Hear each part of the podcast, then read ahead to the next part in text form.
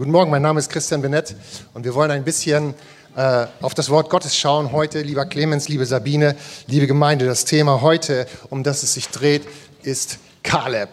Wer ist Kaleb? Was passiert bei Kaleb? Ich möchte einen Bibeltext lesen aus dem 4. Mose 13, die Verse 1 und 2. Aus dem 4. Mose 13, die Verse 1 und 2. Und dort schreibt der Herr, und der Herr redete zu Mose und sprach, sende dir Männer aus, dass du sie auf, in das, das, dass sie das Land Kanaan auskundschaften, das ich den Söhnen Israels gebe. Je ein Mann für den Stamm seiner Väter sollt ihr aussenden und jeder soll ein Fürst unter ihnen sein. So ist der Predigtext heute, an dem ich mich entlanghangeln will. Vorher möchte ich aber einmal beten. Ich möchte beten zu dir, Jesus, dass du deinen Geist ausbreitest. Du bist schon hier. Wir sind um dich versammelt heute Morgen und erwarten die Wirkung deines Geistes.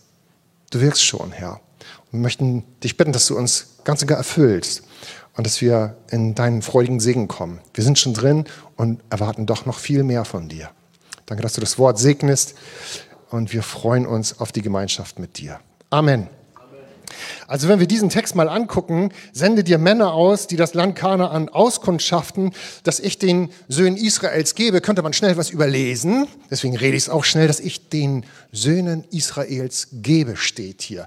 Gott sagt also nicht, ich will es vielleicht geben oder er macht auch keinen Wenn-Dann-Satz, wenn ihr alle Knoblauch esst, dann gebe ich euch das Land, sondern er sagt hier kurz und knapp und klar, ich gebe es euch. Ich gebe es euch. Da ist nichts dran zu rütteln. Und das ist die Botschaft für dich und für mich auch heute Morgen, lieber Clemens, auch für Sabine, für uns alle als Gemeinde, als Gemeinschaft, als Kirche. Gott hat uns etwas gegeben und er steht zu seinem Wort. Und nun äh, kriegt Mose einen Auftrag und er soll Männer aussuchen. Und die Elberfelder Bibel schreibt hier, es sind Menschen, die sollen sein wie ein Fürst. Also Leiter sollen es sein oder Menschen, die sich fürstlich verhalten können. Im äh, Im Bibellexikon kannst du dazu das Wort lesen. Es sind eigentlich Nazirea. Nasa, Nazirea. Vielleicht hast du mal die Geschichte von Simson gehört. Das sind Menschen, die für einen bestimmten Zeitraum ihr Leben Gott widmen.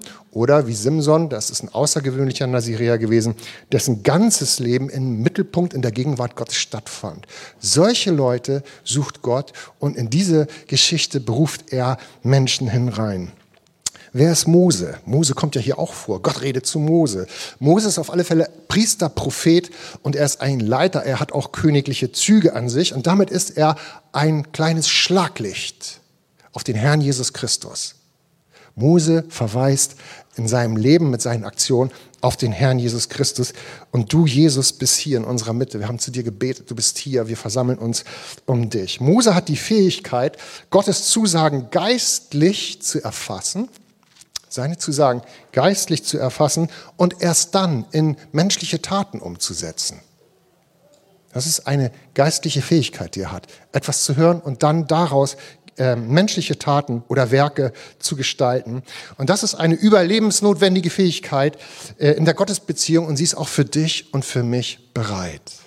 Dass wir in der Lage sind, Gott zu hören und daraus zu handeln. Dass wir in der Lage sind, Gott zu hören und daraus zu handeln, aktiv zu sein in deinem, in meinem Leben, in unserem Leben hier auch ähm, als Kirche. Ein Glaubenswerk ist die menschliche Umsetzung oder die Tätigkeit an einem Auftrag, den Gott uns gegeben hat. Das ist ein Glaubenswerk und Mose ist uns darin ein Vorteil. Das Gegenteil wäre, dass man aus menschlicher Kraft irgendwas macht und hinterher sagt, ja, Gott hat auch dabei geholfen. Das ist das, was nicht unbedingt ein Glaubenswerk ist. Das ist bestimmt gut. Aber Gott scheint hier etwas zu suchen, was er inspiriert und was wir als Christen, als Menschen dann ausführen sollen und ausführen werden. Was für ein Geist ist auf Mose? Was bewegt ihn? Im 4. Mose 11, 4 bis 5 möchte ich mit euch lesen aus der, neuen Lebens, aus der Übersetzung des neuen Lebens. Da ist etwas passiert. Das Volk Israel war auf dem Weg von, von der Gefangenschaft in Ägypten durch die Wüste und sollte in ein Land kommen, das heißt Kanaan, das verheißene Land. In der Gefangenschaft waren die gut versorgt, kriegten viel zu essen, sie waren aber versklavt, nicht frei. Dort lesen wir, ähm, dass es bevor es nun nach Kanaan ging, zu einem Eklat kam. Dort steht, die Fremden, die mit dem Volk Israels unterwegs waren, die sehnten sich nach den Annehmlichkeiten und so begannen auch die Juden zu klagen und äh, sagten, wer gibt uns Fleisch zu essen? Sie wollen Fleisch haben. Denkt nur an die vielen Fische, die wir in Ägypten ganz umsonst bekamen. Wir bekamen so viel Gurken und Möhren, steht hier, und Lauch und Zwiebeln und Knoblauch, wie wir nur wollten. Und jetzt sind wir auf dem Weg und nichts gibt's. Hier ist Dürre. Hat Gott es so gesagt? Hier ist nichts los. Das Volk ist also bereit, es jammert und will zurück nach Ägypten. Es will zurück zu Möhren und Knoblauch und Fisch. Fleischlich nennt man das. Die Gesinnung ist fleischlich, so sagen es die Theologen. Etwas, was uns bei uns sicherlich auch immer wieder geschehen kann in unserem Leben. Und wie antwortet Gott nun auf dieses Verlangen? Was ist seine Antwort? Und die ist total interessant. Die habe ich gefunden in 4. Mose 11, 16 und 17. Gott sieht sehr wohl unseren Bedarf nach Fleisch, Fisch, Knoblauch, Gurken, Möhren. Das ist ja richtig. Aber Gott antwortet äh, geistlich. Und er gibt etwas Besonderes hinein, was dann auch mit Kaleb und mit uns zu tun hat. Wir lesen dort der Herr spricht zu Mose im 4. Mose 11, 16, 17, versammle 70 der führenden Männer von Israel, von denen du weißt, dass sie Älteste und Vorsteher des Volkes sind, lass sie zum Zelt Gottes kommen, um sich dort mit dir zusammen aufzustellen. Ich werde herabkommen und dort zu dir sprechen. Ich werde einen Teil deines, dieses Geistes, von dem, der auf dir ruht, nehmen und auch auf sie legen. Sie sollen die Sorgen für das Volk gemeinsam mit dir tragen damit äh, du diese Last nicht mehr allein tragen musst. Hier spricht Gott von einer Gabe, einem Geschenk. Es ist der Geist Gottes an dein Leben und an mein Leben. Gott hat ein Geschenk für dich und für mich. Es ist sein Heiliger Geist, der in mein Leben und in dein Leben, in unser Leben kommt. Wir sollen und dürfen teilhaben. Vielleicht sagst du, ich bin gar kein Ältester, ich bin auch nicht einer von denen damals gewesen, das ist richtig. Aber heutzutage ist dieser Geist ausgegossen auf uns alle und wir dürfen profitieren von ihm. Es ist Gottes Antwort auf unsere Lust nach Fleisch. Es ist auch Gottes Antwort auf unsere Sklaverei.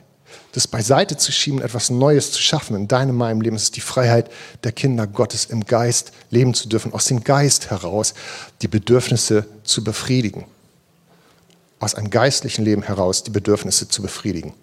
Das ist ein großes Wunder, das ist für mich auch immer wieder neu und wir sind eingeladen, äh, heute daran teilzunehmen, ganz neu. Die Werke Gottes werden dem geisterfüllten Menschen folgen. Lust auf Fleisch führt in Sklaverei, zurück in Sklaverei. Im 4. Mose 11 lesen wir dann 24, 25. Also ging Mose hinaus und teilte dem Volk die Worte mit. Dann berief er die 70 führenden Männer und wies sie an, sich um das Zelt Gottes herum aufzustellen. Dann kam der Herr in der Wolke herab und redete mit Mose. Er nahm von dem Geist, der auf Mose war, und legte ihn auf die 70 führenden Männer. Sobald der Geist auf sie kam, fingen sie an zu Weissagen. Sie fingen an zu Weissagen, dieses eine Mal. Wenn der Geist Gottes kommt auf diese Menschen, fangen sie an zu verkünden. Weissagung ist auch Verkündigung. Was ist Verkündigung? Zum Beispiel wird gesagt, Gott ist gut. Das ist eine Verkündigung. Gott ist gnädig. Gott ist heilig. Gott hat Kraft. Gott segnet dich. Gott hat mich gesegnet. Der Herr ist gütig. Alles das verkünden sie hier nicht mit dem Ratio, nicht nur mit dem Verstand, mit dem wohl auch, sondern in einem Gottesmoment bekennen sie und fangen an zu sagen, Gott ist gut. Merci Choda. Sie sagen, Gott ist gut. Und sie weissagen und verkünden Gottes Gnade. Sie verkünden auch prophetische Sachen, was Gott tun wird. Der Geist Gottes kommt auf das Leben. Und es ist im Prinzip nichts anderes als das, was wir hier machen. Wir versammeln uns nicht um Mose. Mose ist beim Herrn.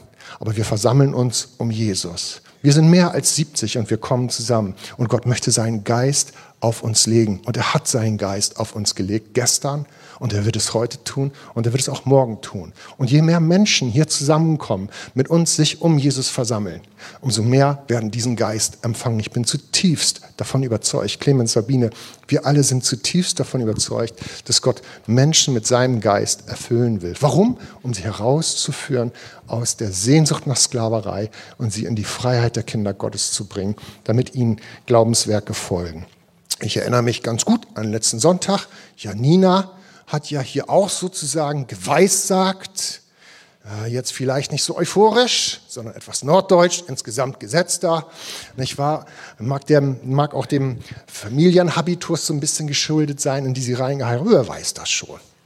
Wer weiß das schon? Sie hat bezeugt, dass Gott ihm, sie geheilt hat, dass Gott an ihr gearbeitet hat, dass Gott deinen Körper wiederhergestellt hat. Das ist eine Verkündigung von der Größe Gottes und wir erleben das in unserer Mitte immer wieder. Und du bist eingeladen, an diesem Geist teilzuhaben. Du bist in dieser Mitte und wir laden dich ein, dass du dich öffnest. Wir kommen mal zurück zum 4. Mose 14, 6. Denn äh,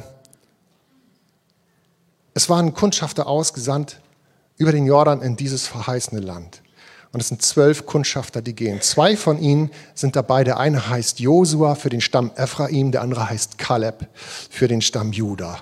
Zwei von ihnen sind dabei, die stechen heraus. Denn diese zwölf kommen zurück aus dem Land, was sie gesehen haben. Und sie bringen etwas mit von den Früchten des Landes. Das ist diese Verheißung. Das ist viel mehr als Knoblauch, Melonen und Gurken. Das ist Wein und Milch und das sind Weintrauben und das ist das, was vor ihnen liegt. Zehn von ihnen aber versagen. Sie handeln nicht geistlich. Sie können dieses äh, nicht für sich erfassen, dass sie ein geistliches Werk tun sollen und sie verkünden dann negativ. Sie weissagen nicht, sondern sie verkünden negativ und sie verführen das Volk sozusagen ähm, zum Scheitern. Sie verführen das Volk dahingehend, dass sie nicht diesen Gott vertrauen, der doch in ihrem Leben wirken will. Josua und Kaleb aber haben diesen anderen Geist. Die Schrift bezeugt es im 4. Mose 14, Vers 24. Aber mein Knecht Kaleb, weil ein anderer Geist in ihm war und er mir treu nachfolgt, ihn werde ich in das Land bringen, in das er hineingegangen ist, und seine Nachkommen sollen es behalten. Über die anderen zehn Kundschafter wird es nicht gesagt, ihnen wird verwehrt, das für sich in Anspruch zu nehmen, was Gott doch verheißen hat. Ich verurteile die nicht. Auch in unserer Gemeinde ist es so, dass wir immer wieder bestimmte Punkte haben, an denen wir darüber reden und darüber diskutieren und darüber gemeinsam nachdenken. Aber in einer Gebetshaltung, wo will Gott hin? Oft ist es so, dass manchmal nur ein oder zwei oder drei Leute einen bestimmten Impuls hineingeben in unsere christliche Mitte. Erinner dich mal an Petrus.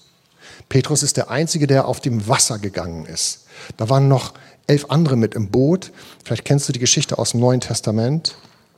Aber nur Petrus hat sich rufen lassen auf das Wasser, die anderen nicht. Der Unterschied ist, sie haben ihn nicht gehindert. Amen. Der Unterschied ist, sie haben ihn nicht gehindert. Heute möchte Gott dich und mich einladen, dass wir den Geist Gottes in unser Leben einladen. Warum? Weil wir geistliche Werke wirken wollen. Jetzt stellt man natürlich hier auch die Frage, was hat es denn Kaleb eigentlich genützt, Konnte Kaleb irgendwas damit anfangen? Hat er profitiert davon? Ja oder nein? Luca, vielleicht kannst du uns dazu was sagen.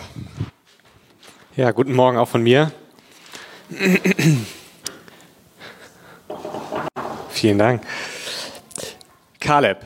Kaleb war 85 Jahre alt, so lesen wir, als er zu Josua gegangen ist und zu Josua gesagt hat, du pass mal auf, erinnerst du dich noch, vor 40 Jahren, vor 45 Jahren, hat Mose mir ein Versprechen gegeben, als er wiedergekommen ist als Kundschafter, das, was Christian eben erzählt hat. Und ich lese das einmal aus Josua 14, Verse 6 bis 14.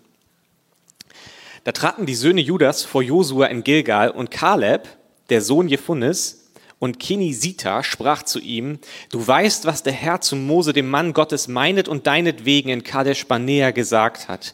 Ich war 40 Jahre alt, als mich Mose, der Knecht des Herrn, von Kadesh Barnea aussandte, um das Land auszukundschaften, und ich brachte ihm Bericht, so wie es mir ums Herz war. Aber meine Brüder, die mit mir hinaufgezogen waren, machten dem Volk das Herz verzagt. Ich aber folgte dem Herrn, meinem Gott, ganz nach. Da schwor mir Mose an jenem Tag und sprach, jetzt kommt das Versprechen, das er bekommen hatte, als er als Kundschafter zurückkam. Das Land, auf das du mit deinem Fuß getreten bist, soll dein Erbteil sein und das deiner Kinder auf ewig, denn du bist dem Herrn, meinem Gott, ganz nachgefolgt. Und nun, siehe, der Herr hat mich leben lassen, wie er es mir zugesagt hatte, und es sind nunmehr 45 Jahre, seit der Herr dies zu Mose sagte, als Israel in der Wüste wanderte. Und nun siehe, ich bin heute 85 Jahre alt, und ich bin noch heute so stark, wie ich war an dem Tag, als mich Mose aussandte, wie meine Kraft damals war, so ist sie auch jetzt, zu kämpfen und aus und einzuziehen. Und nun, so gib mir dieses Bergland, von dem der Herr geredet hat an jenem Tag, denn du hast an jenem Tag gehört, dass die Inakita darauf wohnen und dass es große und feste Städte hat. Vielleicht wird der Herr mit mir sein, dass ich sie vertreibe, so wie der Herr geredet hat. Da segnete ihn Josua und gab Kaleb, dem Sohn des Jefunne, Hebron als Erbteil. Daher wurde Hebron das Erbteil Kalebs, des Sohnes Jefunnes, des Kenisiters, bis zu diesem Tag, weil er dem Herrn, dem Gott Israel, gänzlich nachgefolgt war. Eine lange Bibelstelle, äh, die davon berichtet, wie Josua dieses, diese, diese Erinnerung von Kaleb bekommt, du pass mal auf, Mose hatte mir damals versprochen, dass ich dieses Land, was ich ausgekundschaftet habe, in Besitz nehmen werde. Und es beeindruckt mich, dass 45 Jahre später, nach einer Wüstenwanderung, nach einer Wüstenzeit, dieser Kaleb das Versprechen nicht vergessen hat. Er hat es nicht vergessen. Er war sich bewusst, dieses Versprechen, es gilt immer noch. Und er nutzt dann diesen Moment. Also 45 Jahre ist er mehr oder weniger in einer Art Lauerstellung und er wartet die ganze Zeit und beobachtet und dann erkennt er plötzlich den Moment, oh, jetzt ist der Augenblick gekommen und jetzt kann ich zu Josua gehen und ihn erinnern, ich habe noch ein Versprechen offen, ich soll dieses Land in Besitz nehmen. Und er geht hin und er erinnert an dieses Versprechen. Mich, mir zeigt das im Prinzip, dass die Versprechen Gottes, die wir haben, manchmal von der Perspektive nicht so sind wie so ein 100-Meter-Sprint oder wie ein spektakuläres Minigolfspiel, sondern die Versprechen Gottes sind von der Perspektive oftmals eher vergleichbar mit einem Marathon oder mit so einem richtig weitläufigen Golfplatz. Und die Frage ist immer wieder an uns persönlich, aber auch an eine Gemeinde, welche Versprechen hat Gott dieser Gemeinde im Laufe der Jahre gegeben? Welche Versprechen hat Gott dir für dein Leben im Laufe der Jahre gegeben? Welchen Berg sollst du einnehmen? So wie dieses Versprechen von Mose an Kaleb war, du sollst diesen Berg einnehmen. Welchen Berg sollst du noch in deinem Leben einnehmen? Welchen Berg soll diese Gemeinde einnehmen? Und der Weg kann sich manchmal dahin ziehen, aber Gott ist treu. Da sind wir sicher, Gott ist treu. Man könnte also zusammenfassend sagen, dass die Gefahr ist nicht, dass Gott sein Versprechen vergisst, sondern die Gefahr ist eher, dass wir das Versprechen Gottes vergessen. Und wenn ich diese Berichte über Kaleb lese, dann fällt mir eine Formulierung auf, die sehr, sehr häufig genutzt wird. Wenn man die Berichte anschaut, an verschiedenen Stellen kommt diese Formulierung fünfmal mindestens vor. Im vierten Mose 32, Verse 11 bis 12 lesen wir, für wahr, die Männer, die aus Ägypten gezogen sind, von 20 Jahren an und darüber, sie sollen das Land nicht sehen, das ich Abraham, Isaak und Jakob zugeschworen habe, weil sie mir nicht völlig nachgefolgt sind. Ausgenommen Kaleb, und jetzt kommt diese Formulierung, der Sohn Jephunes, der Kenisiter und Josua, der Sohn Nuns, denn sie sind dem Herrn völlig nachgefolgt. Oder 5. Mose 1, Vers 36, nur Kaleb, der Sohn Jephunes, er soll es sehen, das Land, und ihm und seinen Kindern will ich das Land geben, das er betreten hat, weil er dem Herrn völlig nachgefolgt ist. Wieder finde ich diese Formulierung. Auch in diesem langen Text, den ich am Anfang gelesen habe, ist dreimal in drei Versen diese Formulierung drin. Er ist Gott völlig nachgefolgt. Er ist ganz nachgefolgt. Es scheint also eine Art Merkmal im Leben von Kaleb gegeben zu haben, welches Bedeutung hatte und mit dieser Formulierung immer und immer wieder beschrieben wird. Er ist völlig nachgefolgt. Was bedeutet das? wäre jetzt die nächste Frage. Und ich erinnere mich dabei, als ich diese Formulierung gelesen habe, habe ich mich erinnert an eine Predigt hier in der Elim, das ist Jahre her, vielleicht werden einige von euch sich noch daran erinnern, als wir den Altpräses Reinhold Ulonska hier eingeladen hatten, der ja in diesem Jahr verstorben ist mit 89 Jahren. Ähm, und wir hatten, ich, ich glaube, es war kein Sonntagsgottesdienst, ich meine, es war sogar ein Samstag. Auf jeden Fall hat Reinhold Ulonska gepredigt und ich war noch recht jung und meine Aufmerksamkeit war nicht besonders hoch, um ehrlich zu sein. Und wenn ich mich richtig erinnere, hat sich die Predigt auch gezogen. Also, das war kein Kurzinput, sagen wir es mal so. Und dennoch, obwohl meine Aufmerksamkeit nicht so, also ich war nicht in dem Alter, wo mich alles so brennend interessiert hat, ähm, erinnere ich mich an einen Gedanken aus seiner Predigt, der sich bei mir eingebrannt hat. Und zwar hat er gesprochen über eine Bibelstelle, 1. Mose 17, Vers 1. Und dort steht, als nun Abraham, es geht um Abraham, 99 Jahre alt war, erschien ihm der Herr und sprach zu ihm, ich bin Gott der Allmächtige, wandle vor mir und sei untadelig. Und Reinhold Ulonske hat sich dann auf dieses Wort untadelig, wandle vor mir und sei untadelig, er hat sich auf dieses Wort untadelig gestürzt und uns vor Augen geführt, dass dieses Wort eigentlich besser hätte übersetzt werden können mit wandle vor mir und sei ein Ganzer. Wandle vor mir und sei ein Ganzer. Und seine Aussage war, teile dein Leben nicht auf in Bereiche, mit denen du Gott nachfolgst und Bereiche, in denen du nicht Gott nachfolgst. Und dieser Gedanke ist dann tatsächlich bei der Formulierung unserer Gemeindevision gar nicht so lange her mit eingeflossen in dem Satz, vielleicht kommt er dir bekannt vor, wir träumen von einer Kirche, die Gott ganz nachfolgt. Diese Formulierung ist inspiriert in gewisser Weise von Reinhold Ulonska. Kaleb hatte einen Blick dafür, dass die Belohnung und die Verheißung Gottes größer und schwerer wiegt als das Risiko und die Beschwerlichkeit, das er eingehen sollte, als er diesen Berg eingenommen hat. Und wir wollen danach streben, dass die Haltung des Kaleb ein, ein, Kennzeichen genauso ist auch für diese Gemeinde und für unser Leben. Und die Belohnung, die Kaleb sehen durfte, war, dass er und seine Nachkommen das gute Land eingenommen hatte, das Gott ihnen verheißen hat. Diese Berufung des Kaleb und dieses, dieser Lebensstil des Kaleb nicht mit einem Teilbereich des eigenen Lebens Gott nachzufolgen und der andere Bereich bleibt da, sondern ein Ganzer zu sein in der Nachfolge. Das ist eine Berufung, die glücklicherweise nicht nur gilt für Pastoren, vielleicht wie Krischan, wie mich, wie Clemens, sondern das ist eine Berufung, die allumfassend gilt für jeden Menschen, der Jesus nachfolgt. Sei ein Ganzer. Folge Gott ganz nach. Und diesen Segen wollen wir heute neu als eine Bestätigung der Berufung Gottes über euch aussprechen.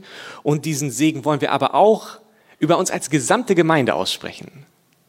So diese Kaleb-Identität, so diese, dieser Kaleb-Charakter, sei ein Ganzer, folge Gott ganz nach.